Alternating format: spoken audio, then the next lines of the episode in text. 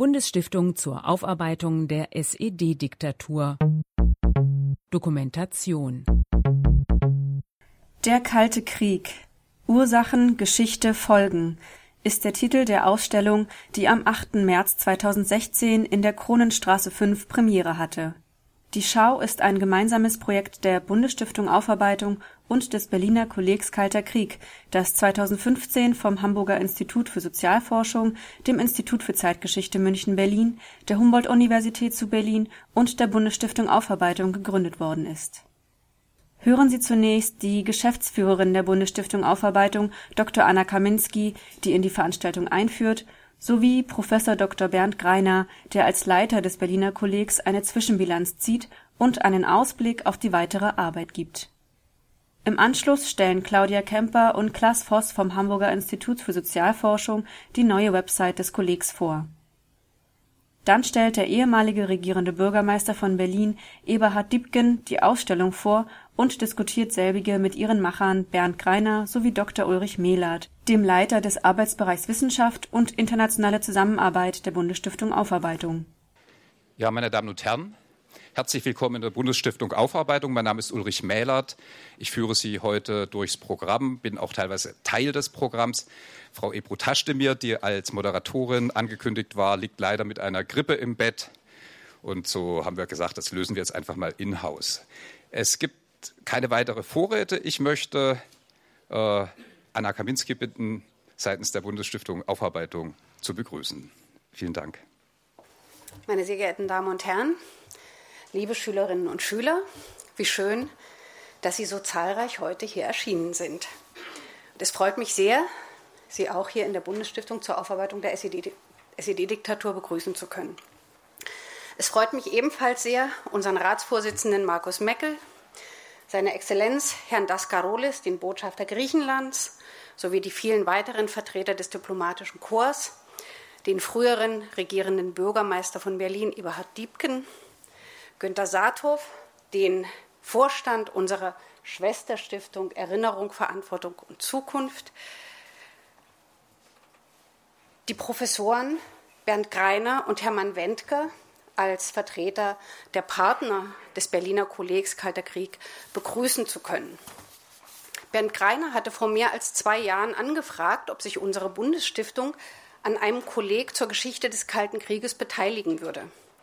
Und damals haben wir nicht geahnt, dass diese unselige Vergangenheit so bald wieder sehr aktuell werden würde. Vermutlich ging es den anderen Partnern im Berliner Kolleg Kalter Krieg dem Hamburger Institut für Sozialforschung, dem Institut für Zeitgeschichte München-Berlin und der Humboldt-Universität zu Berlin nicht anders.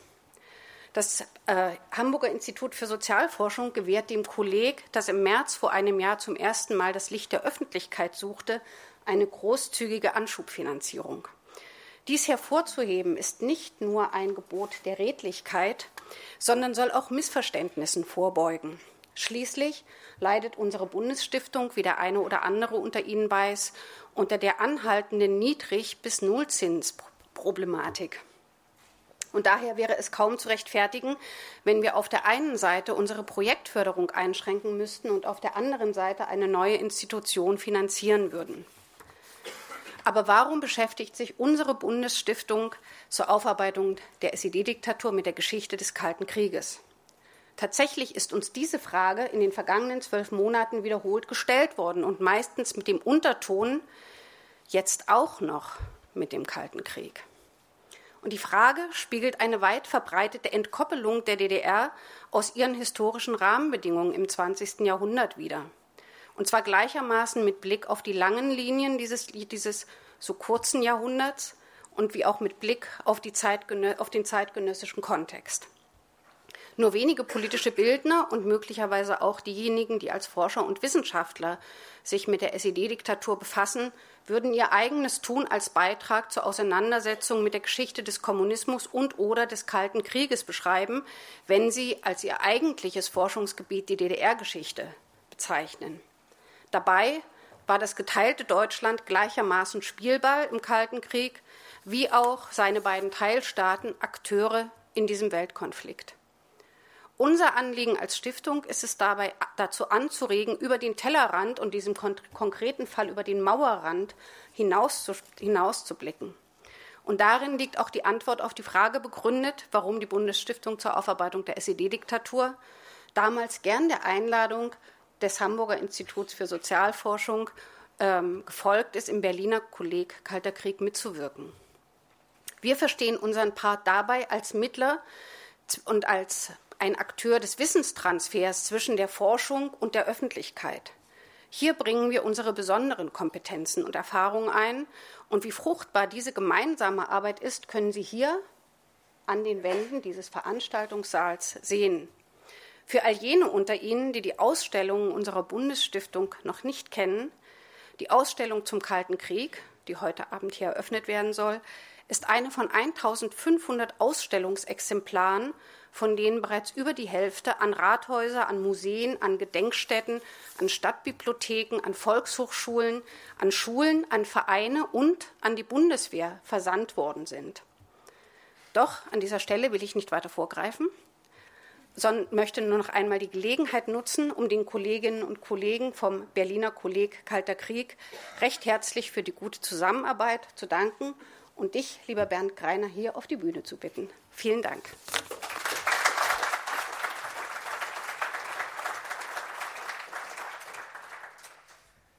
Ja, liebe Anna, der, der Dank ist ganz unsererseits. Vieles von dem, was eben bereits angesprochen worden ist, werde ich versuchen, noch in meinen kurzen, knapp zu haltenden Bemerkungen aufzugreifen möglicherweise zu vertiefen, zu, äh, zu schärfen. Aber bevor ich das tue, habe ich meinerseits die Ehre, noch einige der hier Anwesenden namentlich begrüßen zu dürfen, im Namen des Kollegs, im Namen aller bereits genannten Partner.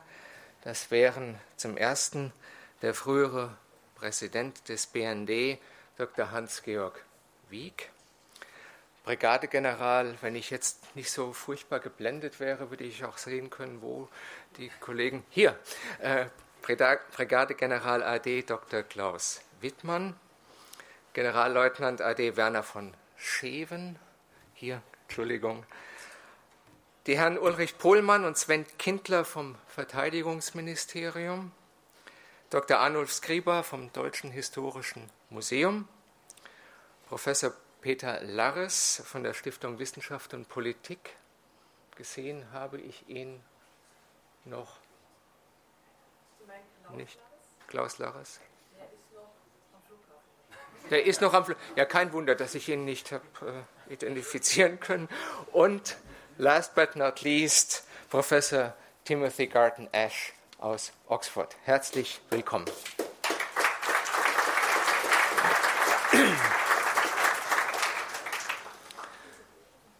Ja, lassen Sie mich in aller Kürze noch einmal zurückkommen auf einige Punkte, die Anna Kaminski eben in ihrer Begrüßung bereits angesprochen hat.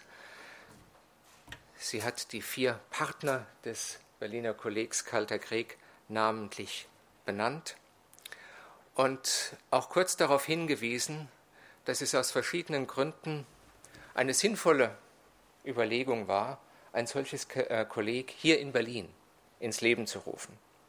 Und von diesen sinnvollen Überlegungen möchte ich nochmal zwei besonders akzentuieren. Die erste Überlegung heißt, dass alle, die an Zeitgeschichte nach 1945 interessiert sind, insbesondere diejenigen, die qua Beruf diese Zeit rekonstruieren und in die Öffentlichkeit vermitteln, sich sehr genau mit der Phase des Kalten Krieges zu beschäftigen. Natürlich ist nicht alles, was nach 1945 passiert ist, zu rubrizieren unter der Logik des Kalten Krieges. Andererseits kann man, wie ich meine, diese Zeit nicht verstehen, ohne stets sich zu fragen, wo der Kalte Krieg welche Entwicklungen und warum, in welchem Ausmaß beeinflusst, transformiert, dynamisiert hat. Und die zweite Beobachtung, die im Hintergrund der Gründung dieses Kollegs stand, war, dass es merkwürdigerweise in Deutschland eklatante Lücken gibt in der wissenschaftlichen, publizistischen Auseinandersetzung mit dem Kalten Krieg, in der Vermittlung desselben an Universitäten und Schulen. In den USA oder in Großbritannien ist die Lage komplett anders, aus vielerlei Gründen, die ich jetzt nicht hier im Einzelnen benennen will. Aber dort gibt es beispielsweise so etwas wie Cold War Studies. In Deutschland ist man davon weit entfernt, äh, zumal äh, in Berlin, merkwürdigerweise, in der Frontstadt, in der ehemaligen Frontstadt des Kalten Krieges, ist die Diskussion, die wissenschaftliche Auseinandersetzung mit diesem Kalten Krieg immer noch unterbelichtet oder soll ich jetzt sagen, war unterbelichtet. Das würde ein bisschen äh, zu viel äh, vorausschauen, Lobär für unsere eigene Arbeit äh, bedeuten. Wir versuchen diese Situation zu ändern, deshalb haben wir diesen, dieses Kolleg gegründet. Und wir versuchen es insbesondere dahingehend zu ändern, dass wir diesen Kalten Krieg als weltumspannende, als globale Geschichte begreifen. Nicht nur eine, die auf die nördliche Hemisphäre beschränkt ist, sondern weit darüber hinaus. Darüber werde ich gleich noch zu sprechen kommen. Von unserem Selbstverständnis her soll das Kolleg ein Ort internationalen Wissenschaftsaustauschs sein und der Weiterentwicklung einschlägiger Forschung dienen. Das ist erstmal leicht gesagt und ich werde an vier Punkten kurz Ihnen versuchen zu illustrieren, was wir damit meinen. Es heißt erstens, dass wir über weltweite Ausschreibungen jährlich zwei Stipendien vergeben zu den Themen, die den Kalten Krieg in globaler Perspektive beleuchten. Der erste Stipendiat hat äh, im Dezember diesen Jahres seine Arbeit aufgenommen mit einer Studie über die Konkurrenz zwischen den USA, der UdSSR und der VR China um Bündnispartner in der dritten Welt. Also wie sozusagen die Hegemonialmächte dieses Kalten Krieges versucht haben, sich wechselseitig auszubremsen auf Kosten des jeweils anderen und wie sie versucht haben, mit welchen Methoden militärisch, politisch, ideologisch Fuß zu fassen. Nächsten Jahr, Entschuldigung, in diesem Jahr, im Herbst, äh, werden zwei weitere Stipendiaten ihre Arbeit aufnehmen. Äh, einer davon wird sich beschäftigen mit dem umstrittenen Erdgasröhrengeschäft in den 1980er Jahren, als unter dem Radar der politischen Konfrontation von Ost und West ähm, es dazu gekommen ist, dieses Erdgasröhrengeschäft zu vereinbaren und damit im Grunde genommen mit Mitteln der Wirtschaftspolitik äh, konfliktdämpfend einzuwirken.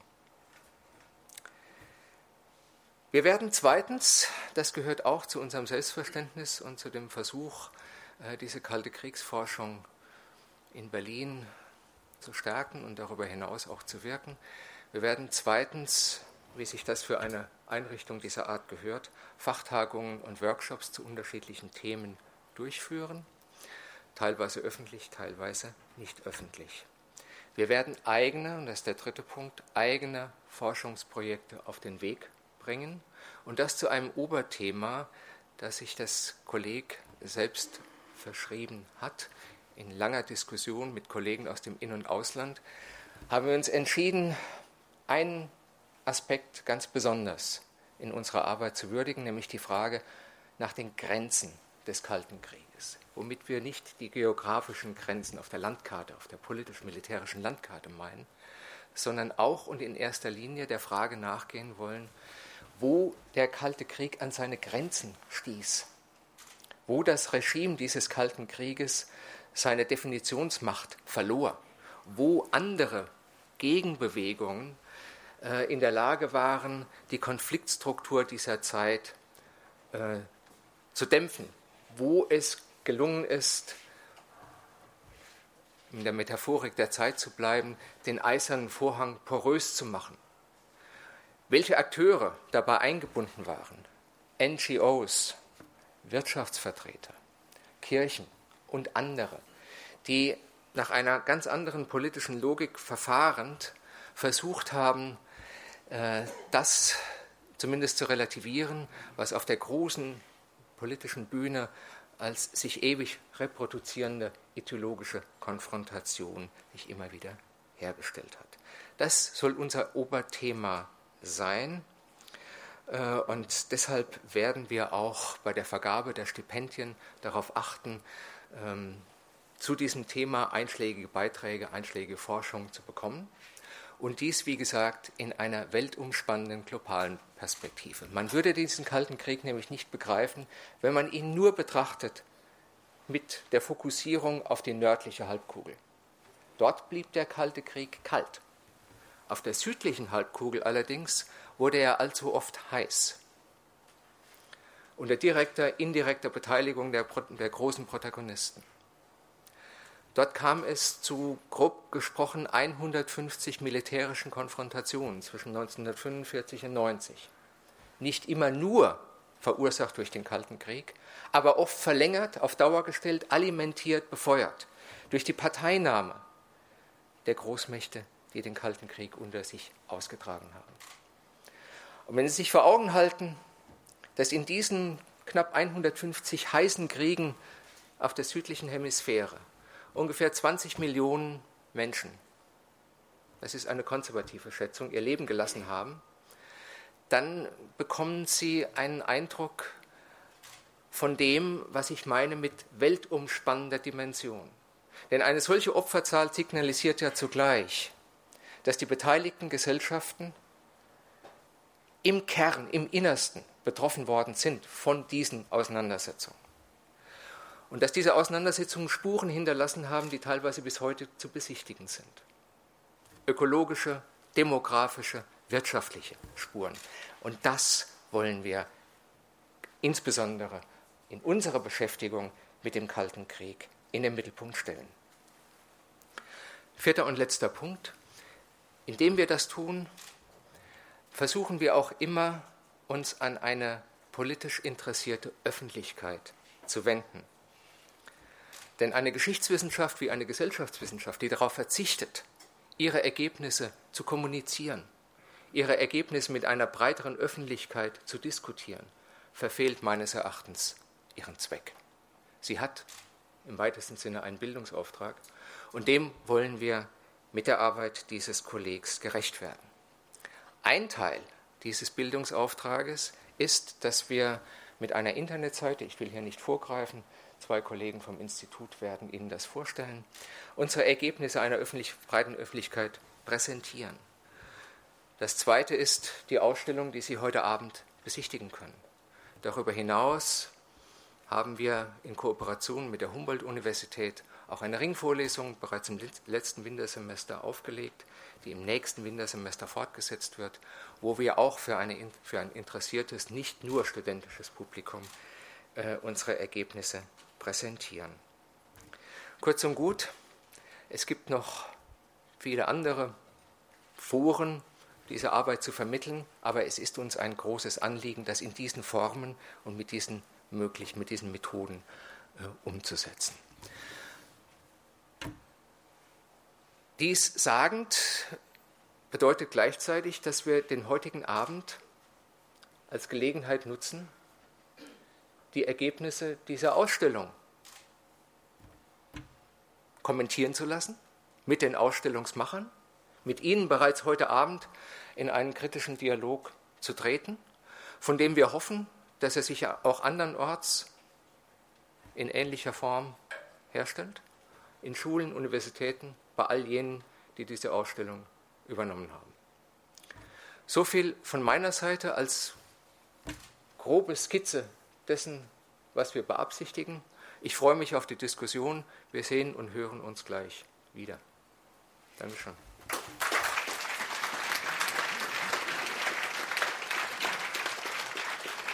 Ja, lieber Bernd Greiner, herzlichen Dank. Ich darf jetzt Claudia Kemper und Klaas Voss zu mir bitten. Die beiden haben in den letzten zwölf Monaten, kann man wahrscheinlich sagen, eine Website und ein Portal aufgebaut, was jetzt vorgestellt werden soll. Beide arbeiten als Historiker am Hamburger Institut für Sozialforschung und bei der Arbeitsteilung hat Klaas gesagt, er würde die Präsentation steuern, Claudia würde sie vorstellen. Genau. Schön, dass ihr da seid. Genau. Ich begebe mich jetzt an den Laptop und. Genau. Und wir werden versuchen, Ihnen in der gebotenen Kürze, aber vor allen Dingen sehr anschaulich unsere neue Homepage zu präsentieren mit ihren verschiedenen Funktionen. berlinerkolleg.com ist die Adresse. Ähm, wir haben uns gedacht, die Idee des Berliner Kollegs muss sich unbedingt auf der Homepage widerspiegeln. Und ähm, deswegen ähm, ist sie so aufgebaut, wie sie aufgebaut ist, grafisch. Ähm, es gibt einen Teil, der ist relativ erwartbar, der repräsentiert die reale Kooperation zwischen den vier Instituten ähm, unter Berliner Kolleg unter den Terminübersichten, also alle Termine, die vom Kolleg selbst organisiert werden, in der Forschungsagenda unter den Stipendiaten. Das sind alles die Inhalte des Berliner Kollegs. Soweit so erwartbar, wie gesagt. Wir haben uns aber auch gedacht, es muss etwas mehr geben, das noch die Idee des Berliner Kollegs ähm, mit dieser Homepage verbindet. Und die Idee des Berliner Kollegs ist ja auch ein Knotenpunkt zu sein von internationaler Forschung. Also nicht nur so sehr eigene Forschungsexpertise zusammenzubringen von vier Partnerinstitutionen, sondern auch ein Ort der Begegnung zu sein von teils sehr disparater Forschung zum Kalten Krieg, die international und über internationale Themen stattfindet.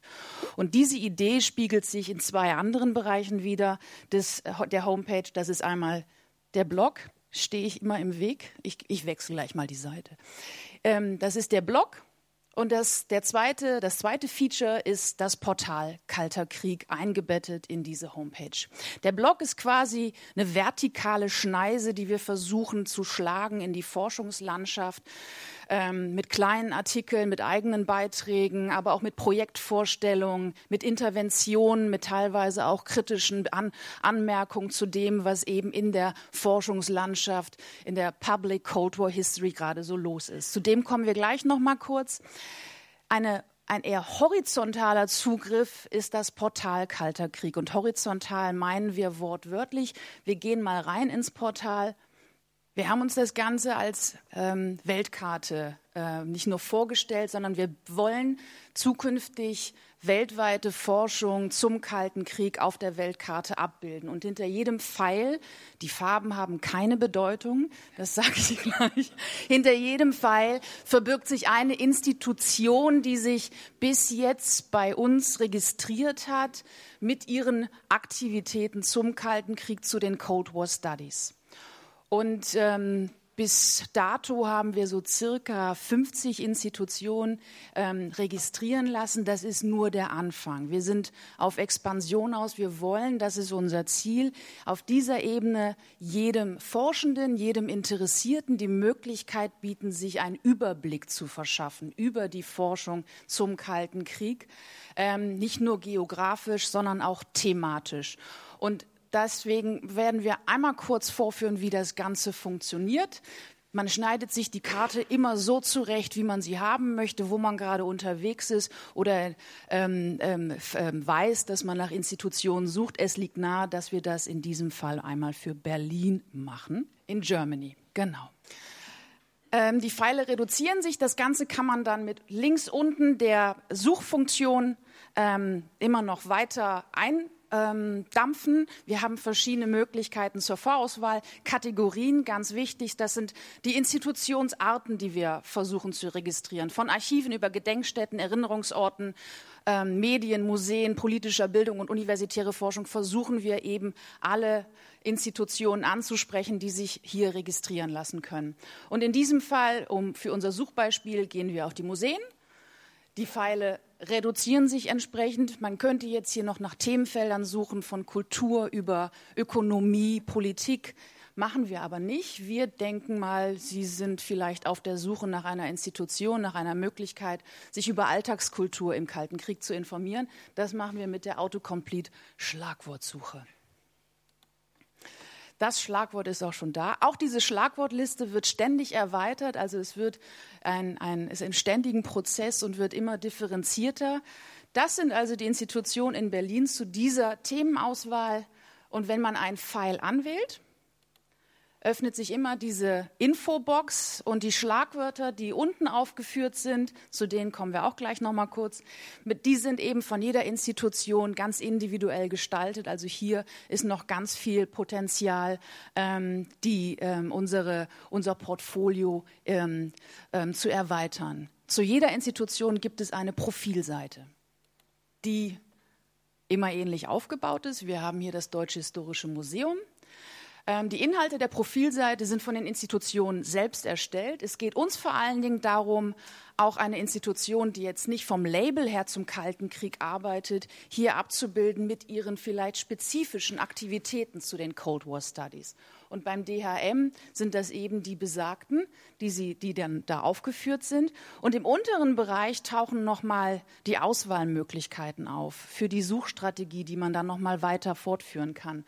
Ähm, wenn man hier nochmal auf Alltagskultur geht, wird eine Schnittmenge erstellt mit allen anderen Institutionen oder Blogbeiträgen oder Terminen, ähm, was wir auch haben auf der Homepage, die sich ebenfalls mit Alltagskultur beschäftigt. Und auf diese Art und Weise kann man sich eben dann nochmal diese individuelle Schneise durch die Forschungslandschaft selbst ähm, schlagen, um dann ähm, zu finden, was man sucht. Wenn wir zurückgehen auf die Profilseite, vom DHM ähm, sehen wir auch hier unten die Möglichkeit, das ist uns sehr wichtig, dass wir interaktiv diese beiden äh, Ebenen Portal und Blog immer miteinander verbinden. Wer zu ähm, den Cold War Studies, wer zum Kalten Krieg etwas macht veröffentlicht oder Ausstellung hat oder, oder, oder, kann das natürlich auch mit einem redaktionellen Beitrag im Blog ergänzen, beziehungsweise es wird dann auch von uns ergänzt. In diesem Fall ist es eine Ausstellung, die gerade gestartet ist im Deutschen Historischen Museum, wozu dann bei uns im Blog ein entsprechender redaktioneller Beitrag vorhanden ist. Unser Blog, wenn wir ganz nach unten runtergehen, ist auch verschlagwortet, klar. Wir gehen mal auf alle Blogbeiträge. Der steckt natürlich auch noch in den Anfangsschuhen, aber wir haben schon einige Beiträge, ganz unterschiedlicher Art von Artikeln, ähm, Projektberichten von Terminen, die im Kolleg stattgefunden haben und, und, und. Zurück zur Startseite, da schließt sich der Kreis. Ähm, es ist, wie gesagt, das ein, ein bislang in Deutschland, in der deutschen Forschungslandschaft einmaliger Service, den wir damit auch bieten im Bereich der, wir haben es genannt, Public Cold War History. Also die Möglichkeit, sich zu orientieren, was ist eigentlich los. Und vom kleinsten Archiv irgendwo in der Provinz bis zum bekannten Deutschen Historischen Museum oder anderen Institutionen ist es unser Ziel, ähm, so viel wie möglich ganz unterschiedliche Einrichtungen, Orte, bei uns zu verzeichnen und gleichzeitig die Arbeit des Berliner Kollegs zu repräsentieren. Das Ganze machen wir natürlich immer bilingual Deutsch-Englisch, weil es soll ja auch die internationale ähm, Forschung abbilden. Und wir gehen mal aufs Portal, ähm, auf Deutsch, anmelden, genau. Wir gehen nicht auf die eigene Suche, sondern sind von nun an auch auf Multiplikatoren angewiesen. Das heißt, Institutionen, die ähm, sich äh, registrieren lassen wollen, die hier ihre Präsenz zeigen wollen, melden sich bei uns und dann geht der ganz normale redaktionelle Ablauf. Wir nehmen Kontakt auf, klären die Details und dann wird die Profilseite erstellt und alles weitere. Wenn wir zurück zur Startseite gehen, wollte ich Ihnen nur einmal sagen, wenn Sie jetzt gerade Empfang haben auf Ihrem Smartphone oder was auch immer, berlinerkolleg.com funktioniert auch dort. Sehr schön. Vielen Dank.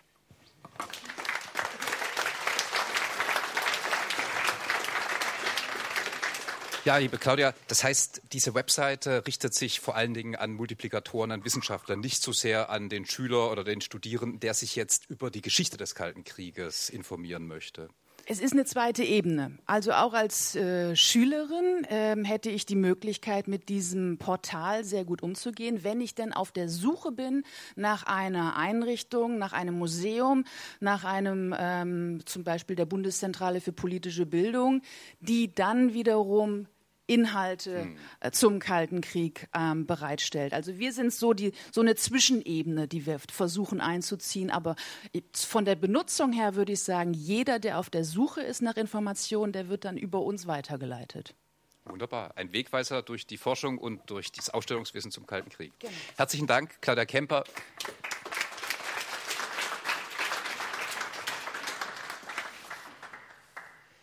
Ja, wir machen weiter mit den Projektpräsentationen und äh, kommen zur Ausstellung, über deren Inhalte ich jetzt nicht viel sagen werde, sondern wo ich nochmal versuchen möchte, Ihnen zu verdeutlichen, was es eigentlich heißt, dass wir, was für eine Art von Ausstellung wir hier heute präsentieren.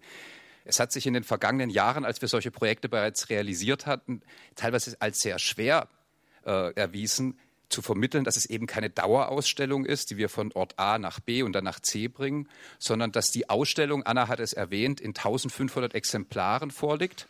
Sie müssen sich vorstellen, 1500 dieser Kartons mit jeweils 22 DIN A1-Plakaten. Und diese Webseite verdeutlicht Ihnen, dass das Thema Kalter Krieg ganz offensichtlich eine große Relevanz hat, dass es offenbar eine sehr große Nachfrage gibt. Denn all diese kleinen Markierungen symbolisieren Orte, an die diese Ausstellung in den letzten 14 Tagen versandt worden ist. Das sind, wie vorhin erwähnt, Volkshochschulen, Stadtbibliotheken, allgemeinbildende Schulen, Museen. Das sind teilweise auch Institutionen wie die Landeszentrale für politische Bildung Sachsen-Anhalt, die Kultusministerien von Niedersachsen und Sachsen, der Verein gegen Vergessen für Demokratie, dessen stellvertretender Vorstandsvorsitzender die Ausstellung ja gleich inhaltlich vorstellen und kommentieren wird, aber auch das Zentrum Innere Führung der Bundeswehr, die alle haben insgesamt um die 500 oder 600 Ausstellungen mitdrucken lassen, um sie dann ihrerseits an Institutionen, an Schulen, Bildungseinrichtungen, Vereinigungen abzugeben. Das heißt, äh, wenn die Presseberichterstattung sich weiterhin so erfreulich entwickelt wie im Verlauf des Tages, wir hatten heute Morgen die Presse eingeladen, um über die Projekte des Berliner Kollegs Kalten Kriegs zu informieren, dann werden hier wahrscheinlich noch weitere drei, vier, 500 solche Marker kommen, aber eben nicht nur in Deutschland und in den Anrainerstaaten, sondern auch international, denn das ist vielleicht für viele, die hier auch über Kontakte ins Ausland verfügen. Interessant, diese Ausstellung gibt es bereits in englischer, französischer, spanischer und russischer Sprache. Wir konnten diese Ausstellung mit einer Förderung des Auswärtigen Amtes, vor allen Dingen aber mit Unterstützung des Deutschen Volkshochschulverbandes international in diese Sprachen bringen. Diese Sprachfassungen werden wir in Form der Druckdateien ver, äh, äh, ins Ausland übermitteln. Das heißt, wir drucken diese Ausstellung nicht, sondern wenn eine Kultureinrichtung, wenn ein Museum, wenn ein deutscher Kulturmittler im Ausland sagt, ich möchte diese Ausstellung bringen, dann kann er von uns diese Druckdaten bekommen und die Ausstellung vor Ort auf ein beliebiges Medium drucken lassen und zeigen am eigenen Ort an vielen weiteren Orten. Und was auch noch mal ganz interessant ist, wir haben diese Bilder prinzipiell für viele weitere Sprachfassungen lizenziert. Es gibt Planungen für eine albanische Fassung, für eine koreanische Fassung, für eine Fassung in Farsi. Und falls hier irgendjemand Kontakte nach Portugal hat oder was weiß ich wohin nach Italien und Werbung macht, wir, wir suchen immer Partner, die sagen, ja, wir wollen diese Ausstellung in die jeweilige Landessprache bringen, wir wollen da mit dem Logo auch mit drauf sein, um dazu beizutragen, diese Schau dann auch mit vielen, vielen Markern in vielen Kontinenten zu zeigen. Wir sind sehr gespannt, wie diese bereits fertigen Sprachfassungen abgenommen werden, ob sie überhaupt in Russland gezeigt werden kann. Da gibt es verschiedene Institutionen, die das prüfen, aber selbst schon viel Skepsis geäußert haben. Schauen wir mal.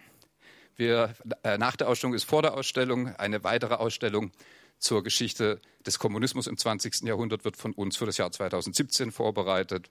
Und dann werden wir sicherlich, wenn wir die Ausstellung vorstellen, vielleicht auch noch mal einen Rückblick machen mit vielen, vielen, hoffentlich vielen, vielen kleinen Markern, die zeigen, dass Geschichte eben auch zu den Leuten kommen kann im Sinne der politischen Bildung und dass die Leute nicht immer nur nach Berlin, Leipzig oder Bonn müssen, um sich mit einer Ausstellung zum Kalten Krieg zu befassen. Wir haben einen gemeinsamen Flyer mit dem Deutschen Historischen Museum und dem Alliiertenmuseum gemacht und dort haben wir unsere Ausstellung als Der Kalte Krieg, eine Ausstellung to go bezeichnet und äh, jetzt hoffen wir mal, dass sie weit durch die Lande geht. Vielen Dank für Ihre Aufmerksamkeit. Ich möchte jetzt Eberhard Diebken einladen, praktisch als erster Kommentator Ihnen die Ausstellung vorzustellen und seine ganz persönliche Sicht als ein, sage ich jetzt mal, Protagonist des Kalten Krieges und als ein politischer Bildner vorzustellen. Herr Diebken, die Bühne ist Ihre.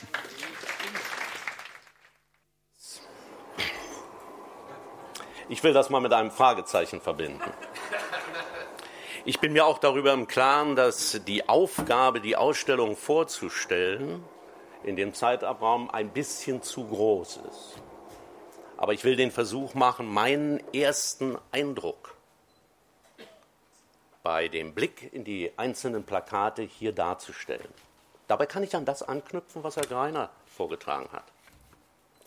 Herr Greiner hat sehr deutlich gemacht, im Norden gab es kalten Krieg, im Süden gab es heißen Krieg.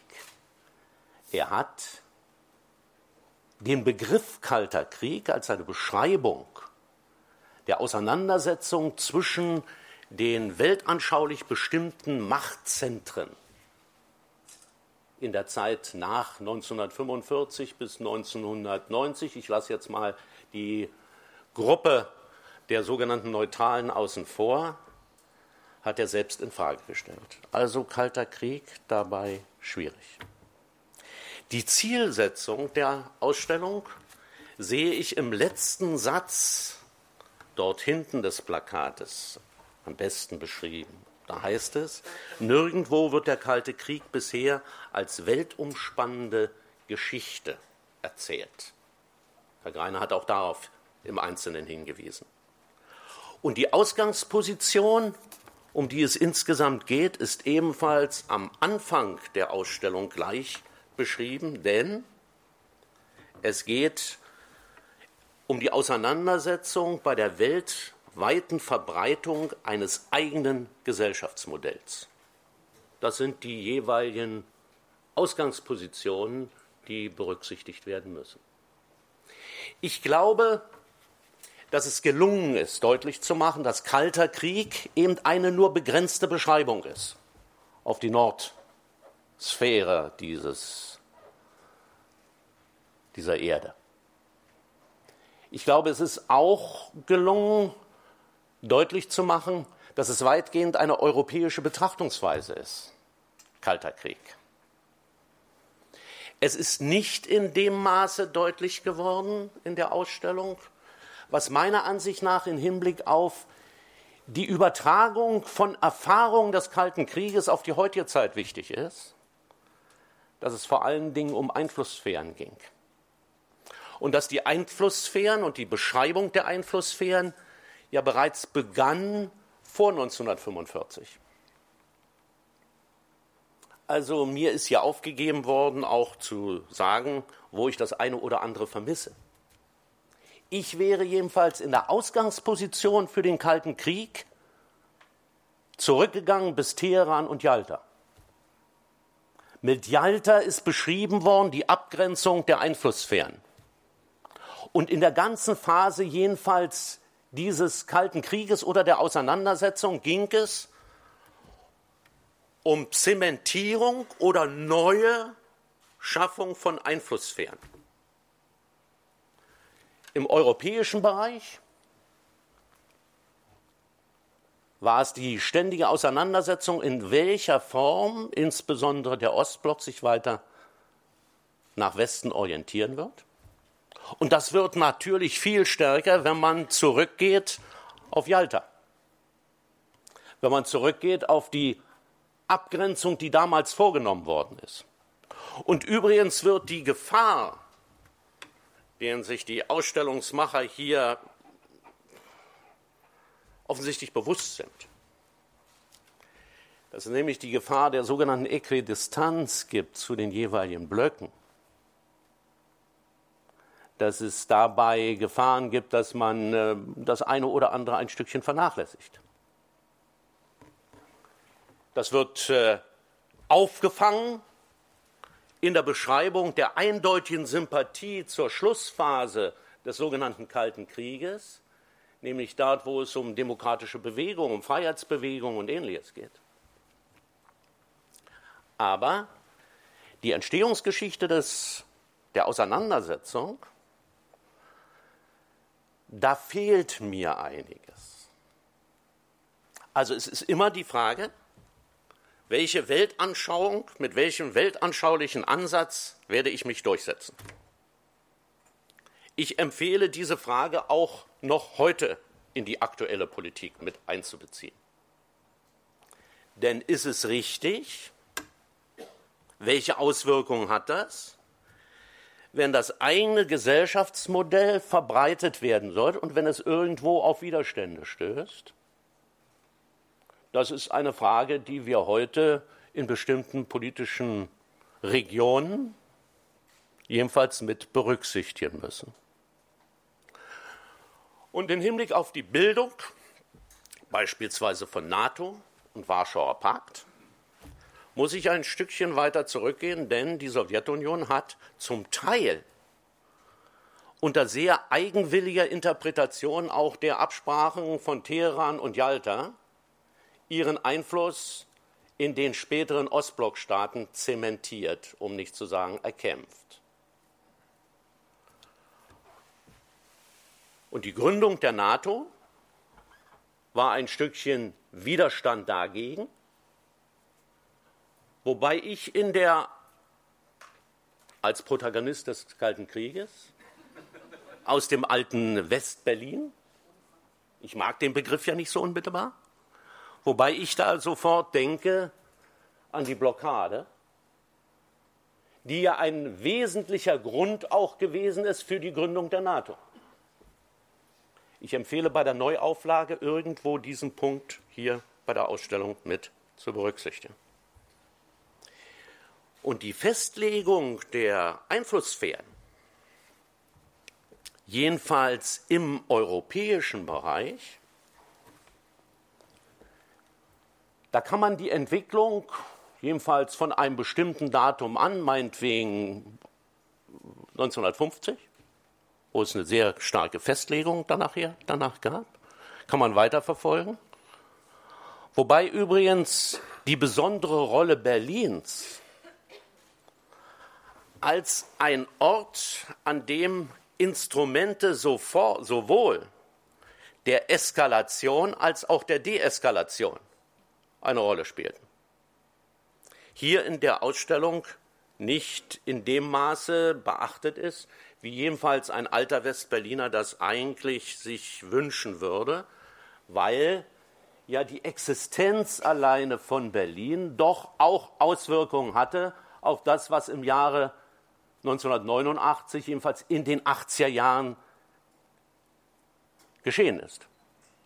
Und was überhaupt zur Frage der Offenhaltung der deutschen Frage und der gesellschaftspolitischen Auseinandersetzung unmittelbar gehört.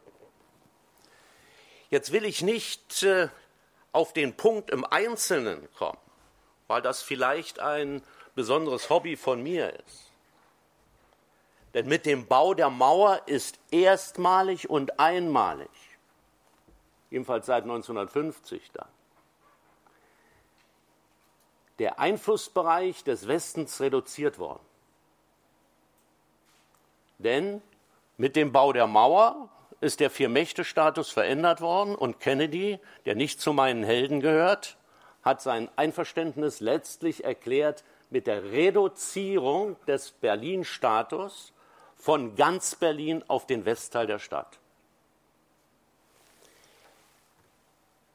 Das gehört vielleicht auch ein bisschen in diese Frage mit den Einflusssphären, die ich, von denen ich glaube, dass sie bei einer solchen Ausstellung stark herausgestellt werden müssen, wie auch die Opfer, die äh, im Süden gewesen sind. Sie haben sie noch mal genannt, die 150 Kriege, die über 200, die über 20 Millionen Menschen dabei im Einzelnen. Ich glaube, das sollte etwas stärker herausgestellt werden und im Hinblick auf die Mechanismen, die der Kalte Krieg oder das, was ich jetzt reduziert äh, in der ganzen Reduktion, die ich bei dem Begriff vornehmen will, mal einfach herausstellen will. Berlin war der Ort also auch der Deeskalation und der Instrumente zur Deeskalation. Ich empfehle den Ausstellungsmachern den Begriff Agree to Disagree, die Grundlage der Berlin-Abkommen die Grundlage dafür, dass man bei völlig unterschiedlichen rechtlichen Auffassungen doch zu einer Lösung kommt, doch zu Verhandlungen kommt, in eine solche Ausstellung über Folgen und Instrumente im Kalten Krieg dieses mit einzubeziehen. Aber der Kern ist, und das will ich hier ausdrücklich positiv herausstellen, mit der Ausstellung ist eindeutig klar, was gerade für Europäer wichtig ist, was für deutschen Geschichtsunterricht wichtig ist, dass äh, Kalter Krieg eben eine begrenzte Darstellung ist, dass die Auseinandersetzung weltweit war. Das wird hier gut dargestellt insgesamt. Dass es um die Frage von Weltanschauungen ging. Und äh, übrigens, äh, damit die Ausstellungsmacher sich nicht äh, einer Kritik von bestimmten Seiten aussetzen, diese Weltanschauungsauseinandersetzung ist der wichtige Teil, aber dass wirtschaftliche und sonstige Interessen dabei auch immer noch eine Rolle spielten, würde ich zumindest äh, deutlich anklingen lassen. Also, meine Damen und Herren, bei der Einführung in diese Ausstellung den Ausgangspunkt für das, was Abgrenzung von Einflusssphären ist, was Ausgangspunkt des Streites war, was Ausgangspunkt war, auch wie, wofür sich jeweils die militärisch aufgerüstet haben, würde ich weiter zurückgehen. Ich würde im Hinblick auf die militärische Auseinandersetzung den simplen Punkt auch mit erwähnen. Und der spielte ja bei der Kuba-Krise und der Veränderung der Politik durch Kennedy gegenüber seinem Vorgänger Eisenhower eine gewisse Rolle. Kennedy glaubte, angesichts der massiven Kritik, die es ja im Westen gegeben hat, an dieser fürchterlichen Erkenntnis, es ist ein Frieden vor dem Hintergrund äh, der totalen Vernichtung, der Bedrohung mit totaler Vernichtung, hat er gesagt, wir müssen davon weg. Aber die Frage des Ungleichgewichtes zwischen atomarer Abschreckung und der Macht und der sehr größeren Stärke im Bereich der konventionellen Waffen. Der fehlt hier. Das spielt vielleicht, und nur deswegen erwähne ich es, eine Rolle in der Frage der Problemlösung in aktuellen Fragen heute. Das zeigt ja, dass man möglicherweise im, Bereich, im konventionellen Bereich, wenn man nicht auf andere Dinge ausweichen will, sich erheblich stärker engagieren muss. Ist auch eine der Folgen, die hier mit eine Rolle spielen. Die allerdings in der Ausstellung nur etwas angedeutet werden. Aber das Wichtige ist, es ist vorhanden der Punkt, Abschreckung für eine Region, Abschreckung gilt nur in ganz bestimmten Bereichen, wo keiner wirklich vorgehen will. Man muss sich immer die Frage stellen, in welcher Form, wo ist man gegebenenfalls bereit, dieses Abschreckungsmechanismus überhaupt laufen zu lassen? Die spannende Frage, wo gilt das heute auch noch? Und in welcher Form konventionelle Kriege jeweils möglich werden. Das genau kann man aus der Ausstellung mit entnehmen, dass eben konventionelle Kriege möglich waren und welche Frage man für die Zukunft stellen kann, dass diese unmöglich werden, bis auf die Hoffnung, dass die Menschen insgesamt vernünftiger werden. Also die Ausstellung verbreitert das Thema, das ist notwendig, das schafft sie. Und ich bleibe dabei, und das ist mein Schlusssatz, weil ich sonst meine Redezeit überziehe. Also weltweite Verbreitung des eigenen Gesellschaftsmodells, neben allen sonstigen Interessen und auf der anderen Seite der Versuch, mit dieser Ausstellung gelungen, dafür Sorge zu tragen, dass, ich zitiere wiederum, der Kalte Krieg als weltumspannende Geschichte in den Abgrenzungen auch zwischen Kalten und Heißen Krieg oder in der Gemeinsamkeit vom Heißen und Kalten Krieg auch erzählt wird. Das macht die Ausstellung und ist insofern vor dem Hintergrund einer Reihe von aktuellen politischen Entwicklungen, die ja etwas zu tun haben mit neoimperialistischen Überlegungen, die nicht nur Russland betreffen, die möglicherweise auch, ich streite jetzt nicht gleich, aber mindestens auch die Türkei und türkische Ambitionen mit umfasst, die Interessenlagen beschreibt im Hinblick auf das, was im Nahen Osten zwischen einzelnen regionalen Mächten besteht. Das alles wird hier ein Stückchen deutlich und man kann daraus, wenn denn überhaupt jemals die Chance bestände, aus Geschichte zu lernen, kann man daraus doch das eine oder andere lernen. Insofern vielen Dank für diese Ausstellung.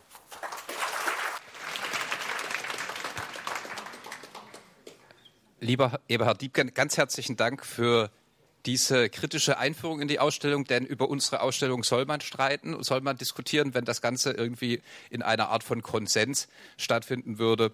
Äh, dann hätten wir wahrscheinlich auch das Thema verfehlt, zumal es ja auch eine Herausforderung ist, auf 22 Tafeln mal eben die Geschichte des Kalten Krieges zu erzählen. Und bei dem einen oder anderen Thema, das Sie vermisst haben, war ich mir nicht so ganz sicher, ob Sie die Bildebene dann immer mit bedacht hatten. Natürlich ist die Luftbrücke als zentrales Moment in einem von acht Fotos, die wir pro Tafel zur Verfügung hatten, Thema gewesen. Aber natürlich hat sie sich nicht in der Maße prominent gefunden äh, in den Haupttexten. Da haben Sie völlig recht. Jetzt ist die Umbaupause hier schon bewerkstelligt. Ich darf Sie, Herr Diebken, dich, lieber Bernd Greiner, wieder zurück auf die Bühne bitten, dass wir uns äh, noch einen Moment über diese Ausstellung unterhalten. Denn ich denke, es wird ja auch wichtig sein, dass du, Bernd Greiner, die Gelegenheit hast, äh, deine inhaltliche Linienführung noch mal zu verdeutlichen. Was wolltest du mit dieser Ausstellung was wolltest du mit dieser Ausstellung? Möchten, möchten Sie die schwarze Flasche oder die lila? Es kommt drauf an, wo CO2 drin ist. Äh, nirgends. Nirgends. Nirgends. Alles. Also das ist jetzt für Mädels und das ist für Jungs. Das ist alles ohne Kohlensäure, denn wir wollen ja, dass wir unbeschwert hier oben. Dann nehme ich schwarz. mein Kleiner, was sind die Linien, die dir in dieser Ausstellung wichtig waren? Im Grunde, und dann bin ich jetzt natürlich narzisstisch, ja, ähm, die Punkte, die Herr Diebken schon herausgearbeitet hat und die ich auch kurz ähm, in, meiner, in meinem kurzen Eingangsstatement benannt habe. Die Fokussierung auf die Globalgeschichte, die Integration in den Blick des Kalten Krieges des Südens. Das Zweite, was Herr Diebken mit dem Prinzip Agree to Disagree genannt hat. Darauf haben wir sehr großen Wert gelegt in der Konzeption, deshalb auch zwei oder drei Tafeln zu diesem Thema. Das ist paradoxerweise, möchte man fast sagen, in dieser Zeit der aufschäumenden Emotionen, der rhetorisch permanent geschärften Waffen doch gelungen ist, spätestens ab der zweiten Hälfte der 60er Jahre, Modalitäten der Konflikteindämmung, der Konfliktmoderation zu finden, in Berlin und andernorts, äh, die die übergeordnete Konfrontationslogik unterlaufen haben, die in gewisser Weise das Gift aus dieser Konfrontation herausgenommen haben, ohne die widerstreitenden Interessen zu lösen. Politik heißt ja nicht, dass man divergente Interessen aus der Welt schafft. Politik heißt im Wesentlichen, nach meinem Verständnis, dass man einen moderaten Umgang man mag auch das auch als zivilisierten Umgang mit divergenten Interessen zu finden. Das ist phasenweise in der Zeit des Kalten Krieges gelungen, nicht zuletzt in Berlin. Das haben wir versucht äh, als Sichtachse mit aufzunehmen.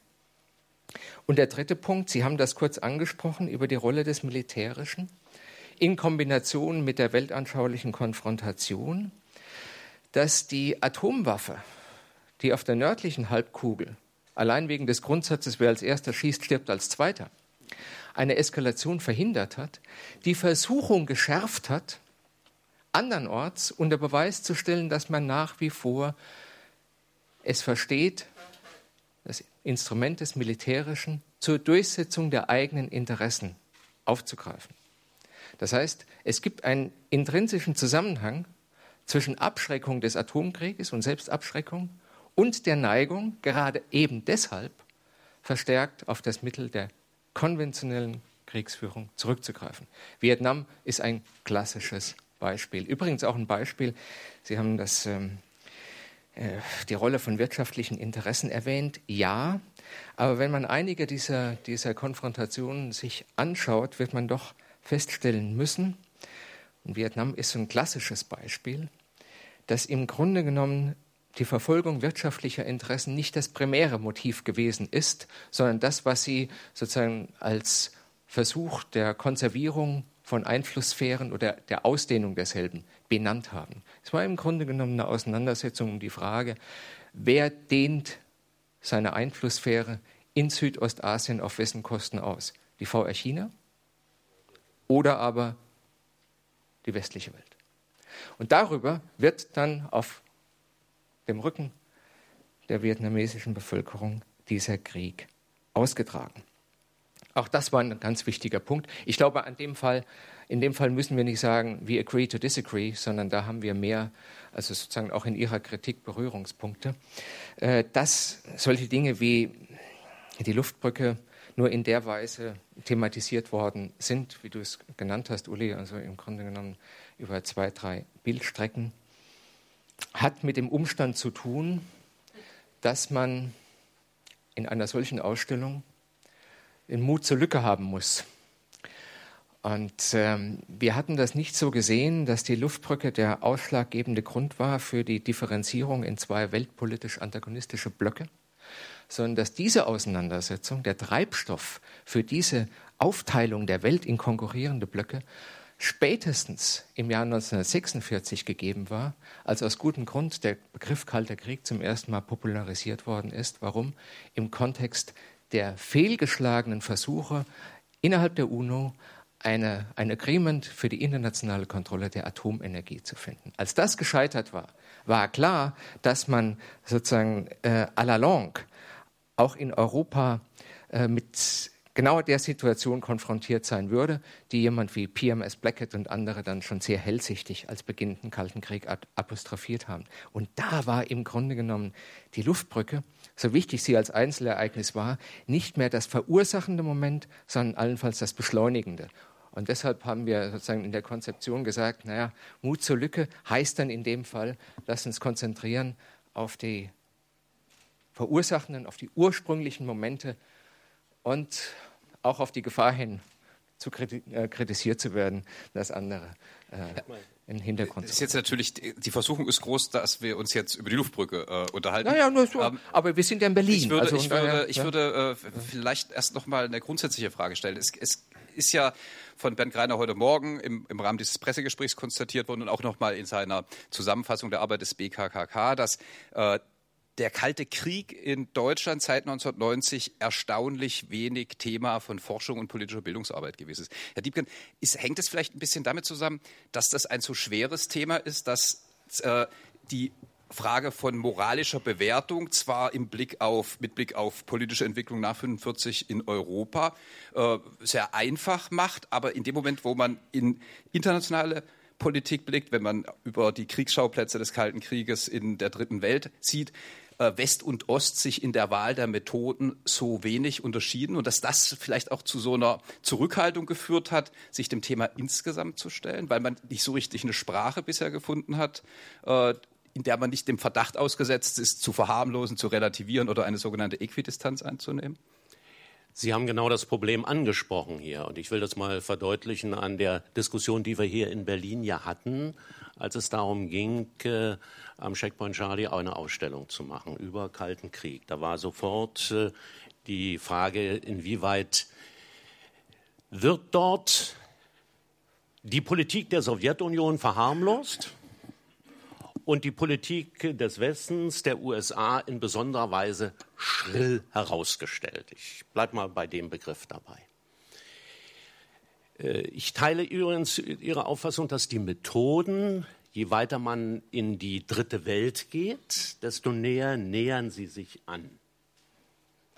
Soweit es allerdings den europäischen Bereich gibt, und der ist ja nun in Deutschland den Menschen doch noch etwas näher, äh, gibt es eine ganz klare Abgrenzung. Also dort gibt es eine aggressive Politik der Sowjetunion.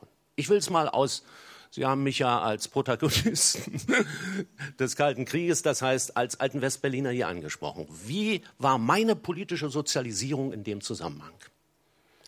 Also Blockade habe ich miterlebt.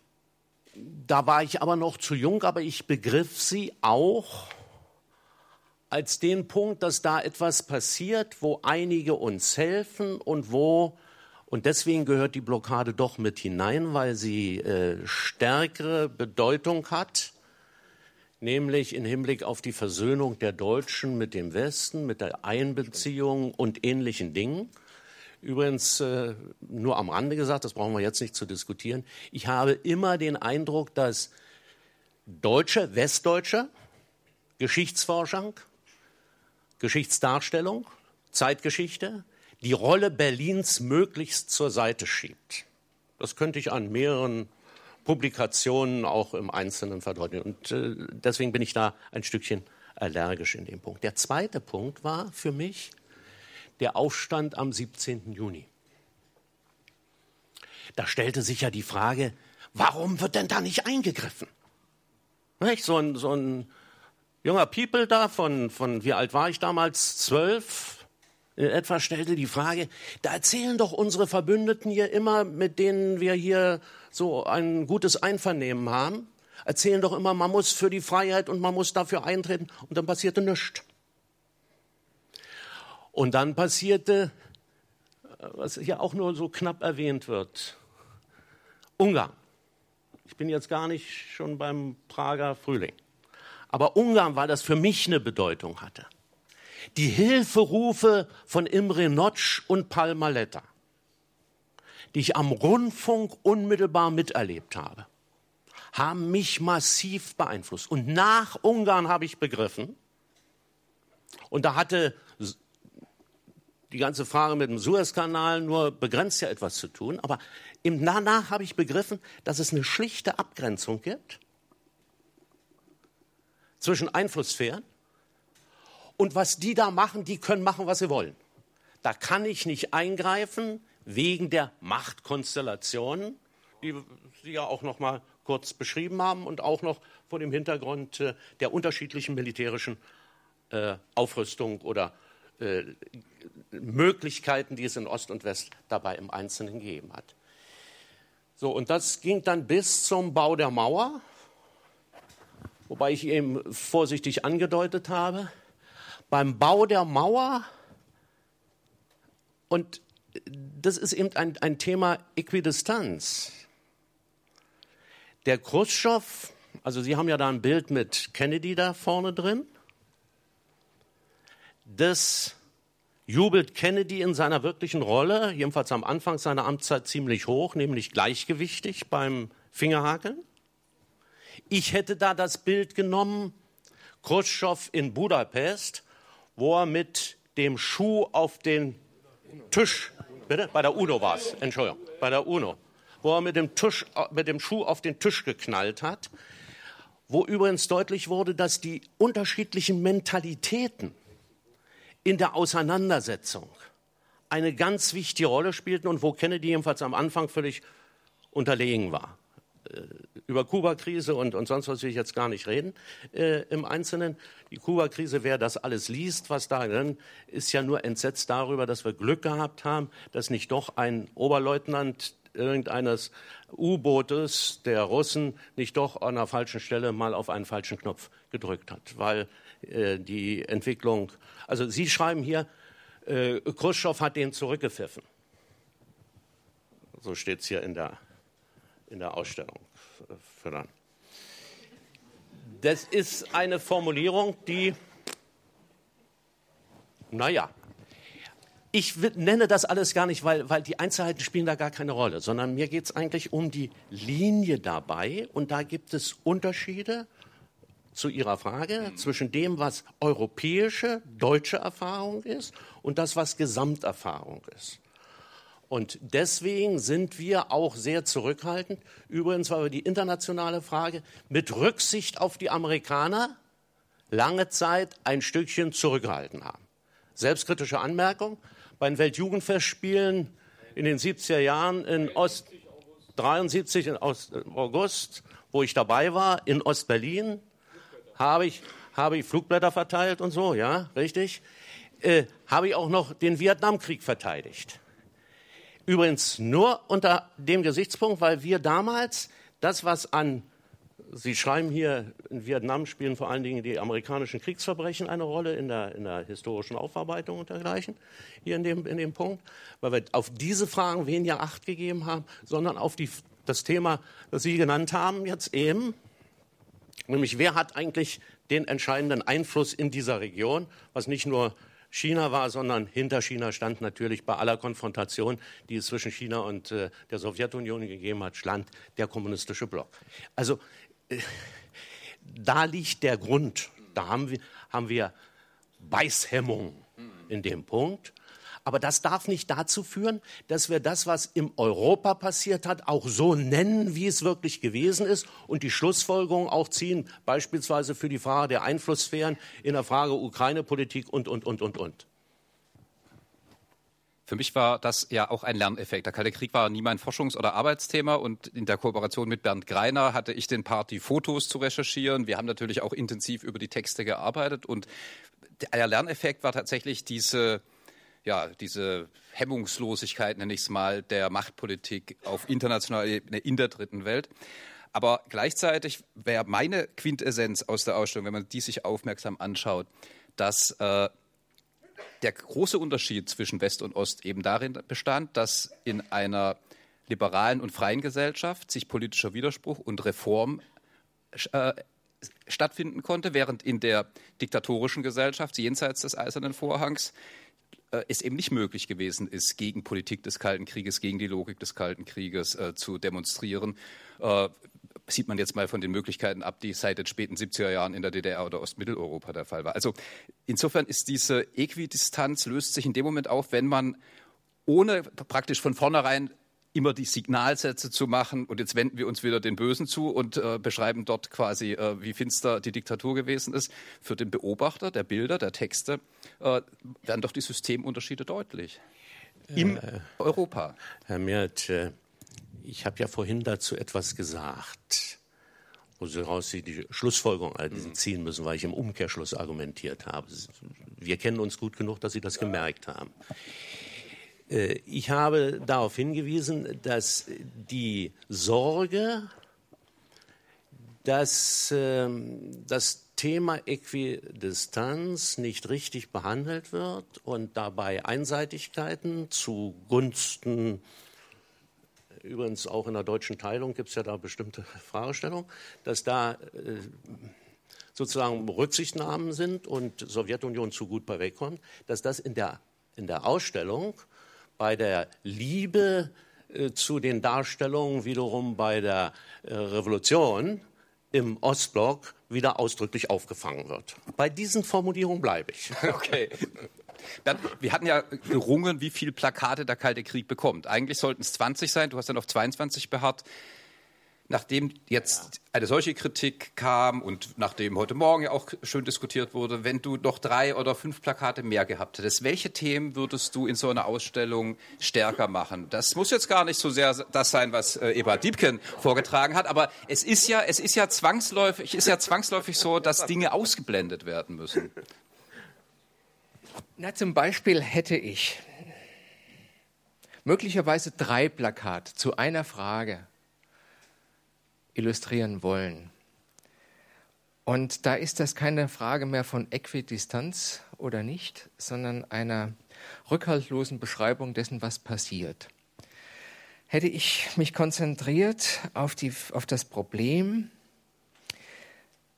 welches Risiko gehe ich ein als Akteur in Ost wie West, in Ost wie West, wenn ich mich aus welchen Gründen auch immer um der Ausdehnung von Einflusssphären, um der Wahrnehmung von wirtschaftlichen Interessen oder was auch immer. Wenn ich mich aus diesen Gründen des Mittels einer Mobilisierung von Militärapparaten, von riesigen Apparaturen bediene, um die andere Seite zu beeindrucken, zu beeinflussen in ihrem Handeln oder aber meinen eigenen Handeln drei Ausrufezeichen hinterzusetzen. Was passiert, wenn ich das tue? Und da haben wir wunderbare, was heißt wunderbar, ja toll, äh, da haben wir Beispiele aus den USA, aus der Sowjetunion, aus dem Warschauer Pakt, aus der NATO. Wie diese Mobilisierung von riesigen Militärapparaten, die im Gang, Kalten Krieg gang und gäbe war, zu Effekten geführt haben, die die Protagonisten dieser Mobilisierung weder überblick, überblicken konnten noch gewollt hatten. Von Kennedy kommt der Satz, ich kann tun und lassen, was ich will, Kuba-Krise. Irgendein Idiot am Ende der Befehlskette versteht diesen Befehl nicht. Und dann kann genau das passieren, was sich hinter der, dem Rücken der Akteure als Eigendynamik abbilden kann. Und das ist etwas, was die merkwürdige Gefahrenlage, die diffuse Gefahrenlage dieses Kalten Krieges mit ausgelöst hat. Wenn Sie daran denken, Beispielsweise, um das nur an einem, an einem kurzen Beispiel zu illustrieren, dass eine Routineübung der NATO, eine Routineübung 1983, die jetzt von Historikern unter dem Etikett von Abel Archer diskutiert wird, in der Sowjetunion, in dem damaligen Politbüro um Andropov, allen Ernstes die Befürchtung ausgelöst hat, man stünde vor einem nuklearen Barbarossa. Also, die haben allen Ernstes geglaubt, die USA würden es darauf anlegen, im Zweifel einen Atomkrieg führen zu können zu ihren Gunsten. Man mag das für paranoid halten, aber es gilt in dem Fall der Satz, dass ich paranoid bin, heißt noch lange nicht, dass ich nicht verfolgt werde. Ähm, und das war genau sozusagen die, diese Geisteshaltung, die resultiert aus den Imaginationen, die man in die Eigendynamik dieser Militärapparate hineinliest. Und auf der Ebene tun sich Ost und West relativ wenig. Das sind Gesetzlichkeiten, die in diese Institutionen eingebaut sind und die in, in hohem Maße an neuralgischen Punkten das Geschehen des äh, Kalten Krieges definiert haben. Zu den, zu den drei Tafeln, zu den drei Tafeln zur Berlin-Geschichte von Ebert Diebken, den drei Tafeln von Bernd Greiner, wir sind dann bei 28, würde ich dann zum Beispiel auch gerne noch zwei Tafeln zur Kulturgeschichte des Kalten Krieges mit James Bond und äh, 1, 2, 3 von Billy Wilders und äh, den ganzen Auswirkungen auf technologische Entwicklung. All die Dinge, die wir diskutiert hatten, aber die wir in der Konsequenz einer Linienführung mit den drei Oberthemen und auch mit dieser globalen Perspektive dann nicht einfach nur mit einzelnen Bildern einbringen konnten, sondern wo wir bewusst gesagt haben, wir verzichten. Aber Eberhard Diebken, Sie wollten sich dazu unmittelbar zu Herrn Greiner noch mal äußern. Also ich teile die Auffassung, dass äh, das Thema, das Sie angesprochen haben, eigentlich wichtig ist, weil es zeigt, in welchen Risiken wir leben. Im Grunde wollen Sie ja dann nicht die typischen Risiken nur des Kalten Krieges beschreiben, sondern die Risiken von Militär Abläufen, Organisationsabläufen und Ähnlichem. Ich würde dann übrigens mit Ihnen, weil Sie ja das, was Sie eben geschrieben haben, unter in dem Plakat die neue Eiszeit äh, eigentlich ausführlich, na nicht ausführlich, aber jedenfalls hinreichend angesprochen haben. Ich würde nur dann bei einer solchen Ausstellung die Frage stellen, welche Beispiele nehmen Sie dafür? Ich würde dafür immer das Beispiel der Kuba-Krise nehmen. Äh, nach dem Hintergrund der, vor dem Hintergrund. Ja, aber da kann man viel machen. Aber die Diskussion jetzt führt bei mir äh, zu einer Frage dabei. Wen soll die Ausstellung erreichen? Wissenschaftler? Diejenigen, die sich vertieft um Einzelfragen kümmern? Oder diejenigen, die eine sozusagen eine Linie in Hinblick auf den Kalten Krieg, also die, auch die Unterscheidung, Kalte Krieg in Europa, Machtfragen zwischen und dem, was in, in der Dritten Welt geschehen ist. Äh, und da habe ich den Eindruck, ne, die, Gesamtlinie, also das, was ich versuchte darzustellen, denn was Sie ja auch in einigen Worten drin haben, also es ist eine gesellschaftspolitische Auseinandersetzung, es ist eine Auseinandersetzung, die in Nord und Süd unterschiedlich ist. Es ist eine Frage mit unterschiedlichen Wertbezügen, die ich dann auch mit reinnehmen kann. Die Linie ist nicht allgemein verständlich genug, meiner Ansicht nach, hier drin. Es kommt darauf an, wen Sie ansprechen wollen. Also, jetzt hier sind Schüler anwesend, die will ich ja nicht äh, in irgendeiner Weise in eine, irgendeine Ecke stellen oder gering einschätzen, aber die für Otto Normalverbraucher ist die Ausstellung sehr schweres Geschütz. Und da würde ich im Hinblick auf die Linien, die ich eben beschrieben habe, äh, manchmal auch zu einer Vereinfachung, die in einigen Punkten auch bei Bildern und bei der Linie von Yalta bis äh, dann nachher übrigens zum Abzug. Ich würde immer den Abzug der russischen Truppen im Jahr 94 zu einem wesentlichen Punkt machen, diese Kette dabei im Einzelnen wählen. Wobei übrigens auch rein muss, in der, in der Schlussphase, äh, die, die End, das Ende des Kalten Krieges war ja verbunden mit einem Ende russischer Politik über mehrere Jahrhunderte. Die russische Politik nach den Westen Europas orientiert mindestens seit Peter dem Großen, ist von Gorbatschow beendet worden. Ob er es wusste oder nicht, weiß ich nicht. aber ist ein Punkt, den man kurz einmal mit bei einer solchen Geschichte Ende des Kalten Krieges mit anklingen würde, wenn man so tief reingeht, wie Sie es machen. Aber sehr gut wieder dargestellt mit Putin. Nichts hat sich da geändert. Also einiges hat sich geändert. Aber Putin ist wieder da und Russland wird. Wollen wir, wollen wir jetzt Ukraine-Diskussion machen und äh, russische Politik und Interessensphären und sonst Motto, etwas? Wir, wir, haben noch zehn Minuten, ich dann habe, lösen wir die Ukraine. Ich habe, ich habe ganz bewusst vorhin darauf hingewiesen, dass eine der spannenden Fragen ist, die man auf heute übertragen muss, in welcher Form die Einflusssphären, die Interessenssphären damals berücksichtigt worden sind im Sinne des Friedens. Gut oder nicht? Und welche Bedeutung das heute gegebenenfalls noch hat, wobei Interessenssphären, Einflusssphären von dem Hintergrund neoimperialer Politik, nicht nur von Putin in den Ansätzen, sondern auch von anderen, eine spannende Rolle spielt. Daraus kann man Schlussfolgerungen aus der Diskussion des Kalten Krieges oder dessen, was insgesamt in diesem in der zweiten Hälfte des vergangenen Jahrhunderts geschehen ist, gelaufen ist. Wir haben jetzt noch zehn Minuten Zeit, bevor wir die Diskussionen über diese Ausstellung bei einem Glas Wein führen können. Wenn hier im Publikum noch Fragen zur Ausstellung an die Diskutanten gestellt werden soll, wollen. Dann können wir das jetzt machen. Wir wollen aber jetzt nicht den Ukraine-Konflikt lösen. Dafür wären die zehn Minuten dann wahrscheinlich einfach nicht ausreichend. Meine Damen und Herren, gibt es Fragen oder Anmerkungen? Nur, nur einen ganz kurzen, Robin Greenham. Ähm, was meinten Sie mit äh, Sachen, die in Berlin deeskaliert äh, oder demilitarisiert waren? Welche, welche Ereignisse meinen Sie damit? Also ich meine, da wir nur zehn Minuten haben, sammeln wir ja. noch ein bisschen. Herr Wieck. Äh, vielen Dank. Das Wort äh, Teheran in Jalta fiel. Der Unterschied zwischen Jalta und Potsdam erklärt sich aus dem Umstand, dass eine, die eine Konferenz von Roosevelt dominiert wurde, der mit äh, Stalin die Vereinten Nationen gründen wollte und dafür einen Preis zahlte. Und das war Osteuropa. In Potsdam hat Truman die Geschäfte geführt und hat die Herausforderung Russlands, der Sowjetunion, in der Dominanzperspektive angenommen und entschieden, nicht aus Europa abzuziehen. Während Roosevelt eigentlich vom Abzug Amerikas aus, Europa ausgegangen war. Punkt eins. Punkt zwei.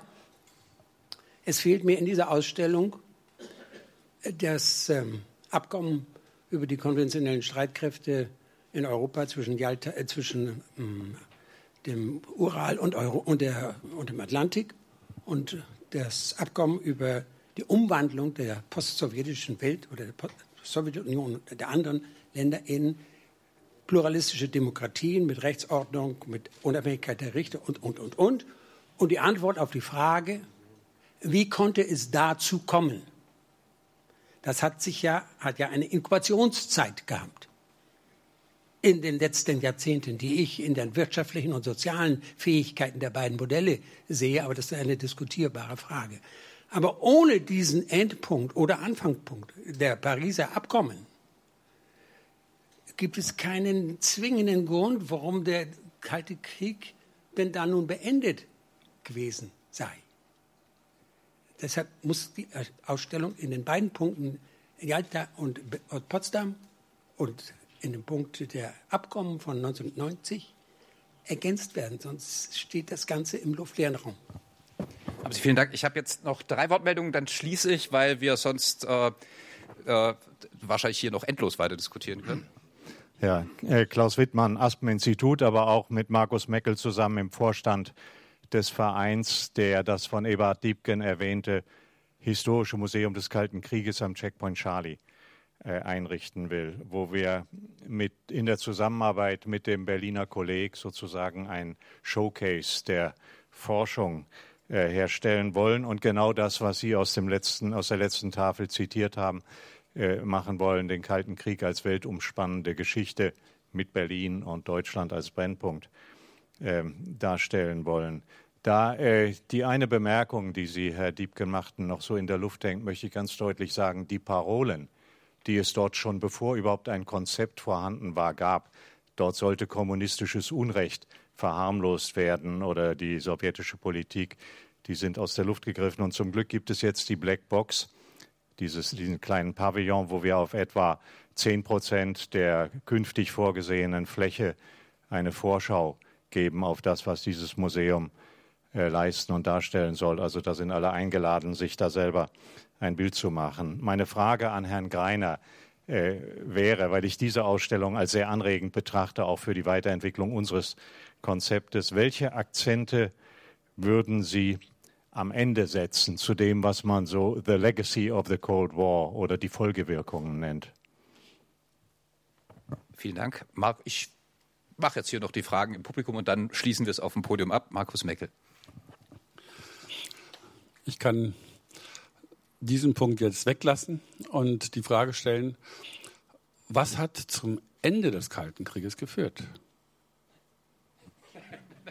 Okay, der Weinempfang wird noch ein bisschen verschoben. Zwei, Sie und der Herr da hinten.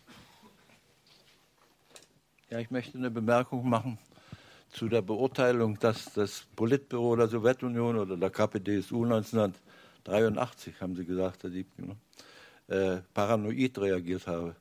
Also ich finde, äh, die USA waren seit Beendigung oder im Prozess der Beendigung des Zweiten Weltkrieges doch absolut unberechenbar.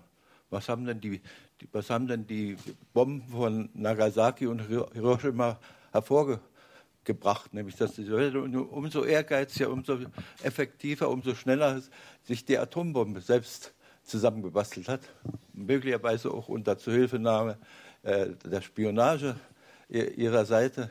Aber mir sind jedenfalls militärische Gründe nicht bekannt geworden, warum die USA Hunderttausende von Menschen im, in der Atomhitze umgebracht haben. Also, das kann ich nicht nachvollziehen.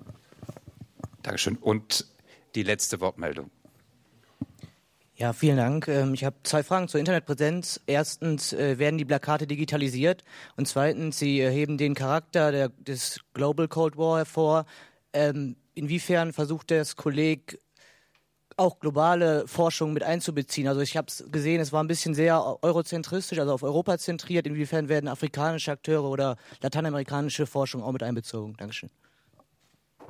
Ja, vielen Dank. Die eine Frage zur Digitalisierung der Ausstellung kann ich gleich beantworten. Wir werden die Texte der Ausstellung äh, in der Webseite irgendwie aufbereiten, aber wir werden nicht die Bilder ins Internet stellen. Zum einen, weil wir da wirklich auch noch an dieses Medium Ausstellung glauben und dann aus einem ganz pragmatischen Grund, es ist schlicht nicht zu lizenzieren. 150 Bilder für eine weltweite internationale Internetnutzung in verschiedenen Sprachen. Wir konnten das für die fremdsprachigen Ausstellungsfassungen machen.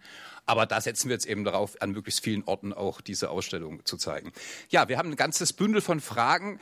Zum Teil waren es Anmerkungen, die man jetzt vielleicht nicht zu einer Debatte äh, hier oben aus entwickeln sollte. Eberhard Diebken, mögen Sie beginnen?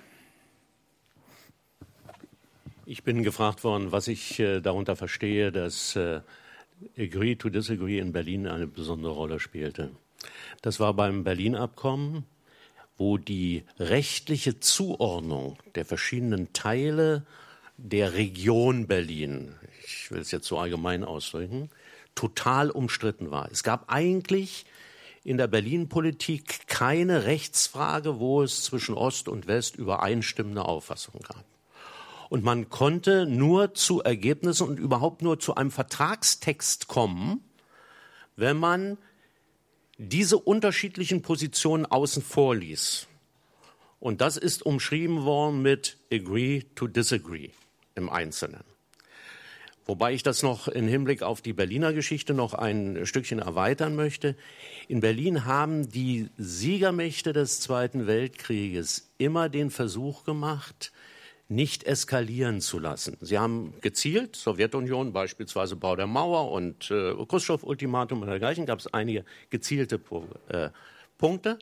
Aber so bei Einzelfragen, also ich habe in meiner Amtszeit die Frage mit der Brücke nach Potsdam, die Brücke der Einheit. Wer baut die? Die äh, DDR-Führung wollte da richtig eskalieren in dem Punkt und ich war auch ziemlich stur. Da haben, ich will es jetzt gar nicht im Einzelnen beschreiben, aber da haben sich schlicht und ergreifend äh, äh, die Russen und die Amerikaner zusammengesetzt und haben gesagt, die doofen Deutschen dürfen hier nicht irgendwo einen Krach kommen lassen und haben uns, den Berliner Senat, schlicht und ergreifend angewiesen, die Renovierung äh, der Brücke, der Einheit auch zu finanzieren. Darum ging es damals. Die Frage war, ist das dann nur eine Brücke oder sämtliche Brücken in Berlin und so, aber da will ich Sie gar nicht mit verlangen. Ich will nur den an, an dem Punkt deutlich machen. Im Zweifelsfalle haben die sich zusammengesetzt und haben gesagt, wir lassen hier nicht wegen irgendeines, verzeihen Sie meine Damen, Scheiß oder sonst etwas, was wir nicht für wichtig halten, wir Amerikaner und Russen nicht für wichtig halten, lassen wir es nicht zu irgendeiner Eskalation im Einzelnen kommen. Ich will noch eine Bemerkung machen zu den Museumsfragen. Meine Bemerkung war, es ist eben in Deutschland immer noch ein hochsensibles Thema, wie ich mit der Rolle sowohl der Westmächte als auch der Sowjetunion umgehe. Und dieses zu berücksichtigen ist wichtig, beziehungsweise das richtig aufzuarbeiten. Und die Antwort auf äh, die Frage von Herrn Dr. Mehnert war von mir, das genau ist die Ursache, dass man hier jedenfalls keinen Schwerpunkt in der Frage der Forschung äh, Kalter Krieg oder beziehungsweise heißer Krieg in der Phase äh, des, des zweiten Teils des vergangenen Jahrhunderts hat entstehen lassen. Äh, übrigens zu Nagasaki und Ihrem Punkt Paranoid, äh, nur äh, damit Sie in den Vorurteilen, die man so manchmal hat, diese Bemerkung stammt von Ihnen, nicht von mir, der Begriff Paranoid dabei. Aber nee, Bernd Greiner hat ihn verwendet. Ja, Herr Greiner hat ihn verwendet. Äh, nicht ich. Äh, ich will nur. Äh, Ah ja, äh, so ich, hatte gedacht, dass er mich unmittelbar angesprochen, hat, deswegen wollte ich das insofern richtig machen. Äh, ich würde nur sagen, ich teile die, die offizielle Argumentation der, der USA im Hinblick auf äh, den Bombenabwurf in Japan überhaupt nicht. Überhaupt nicht. Aber es sind zwei verschiedene Schuhe, das muss man schon sehen. Die haben die Zielrichtung, wenn denn überhaupt sie Sinn hatte, war zu demonstrieren technische, waffentechnische Überlegenheit. Das kann man verurteilen. Ich finde insbesondere die Schlussfolgerung daraus verurteilenswert dabei im Einzelnen, was da geschehen ist. Aber das ist eine rationale Entscheidung. Währenddessen die Befürchtung der Sowjetunion im Jahr 83 war, eine bei nüchterner Analyse wirklich übertriebene Schlussfolgerung der alten Herren in Moskau, was sicherlich mit dem Alter damals zu tun hatte. Naja, also an der Stelle können wir ja mal sozusagen wirklich äh, eine Differenz äh, sehr deutlich machen.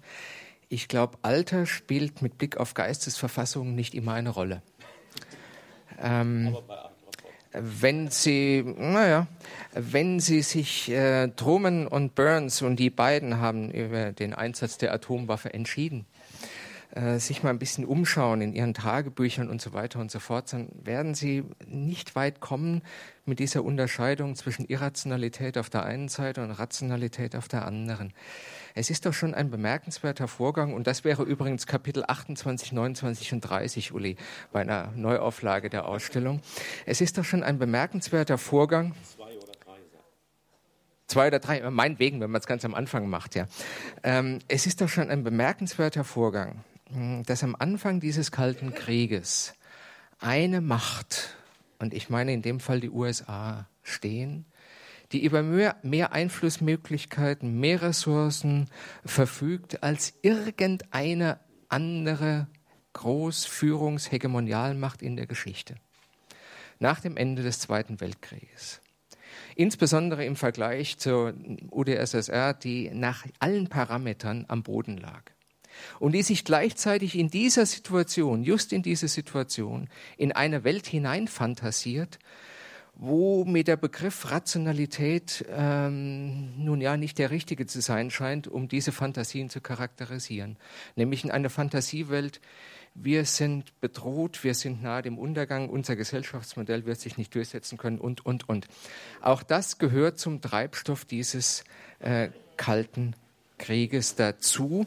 Da würde ich also sozusagen in der Beschreibung von Machtlogiken von Ost und West in der Tat kein Problem mit dem Begriff der Äquidistanz haben, insbesondere nicht als Historiker der Sine ira et studio.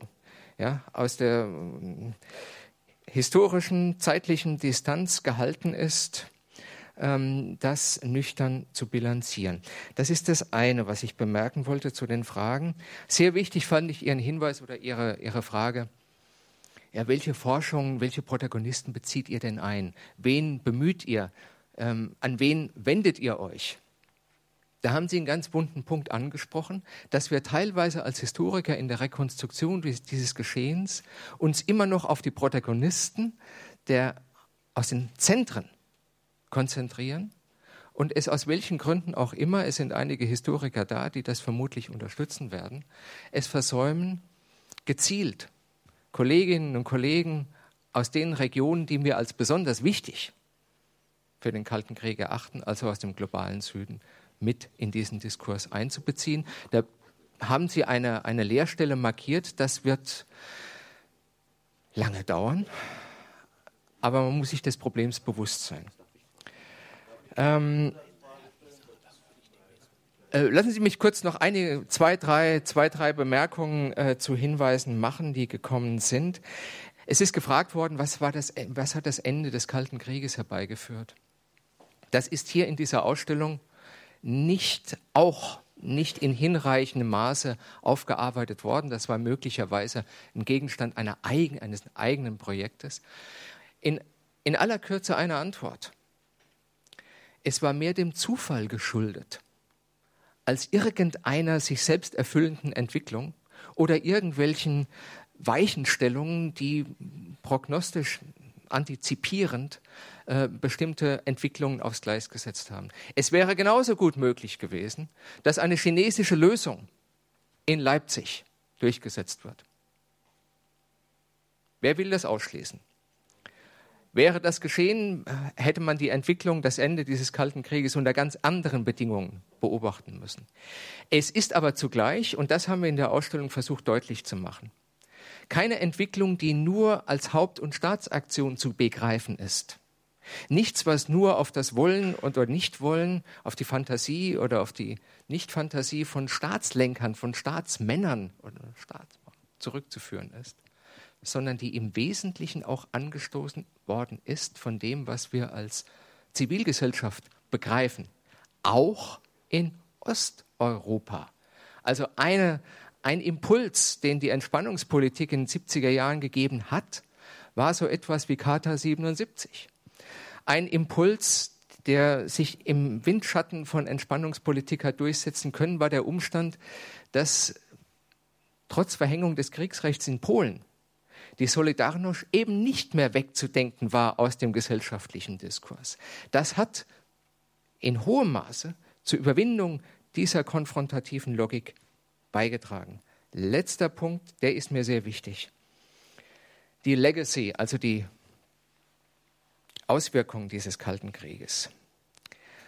Und da sind nicht in der Ausstellung, aber in der Diskussion über dieselbe, glaube ich, einige abschließende kritische Bemerkungen über das Selbstbild des Westens angebracht.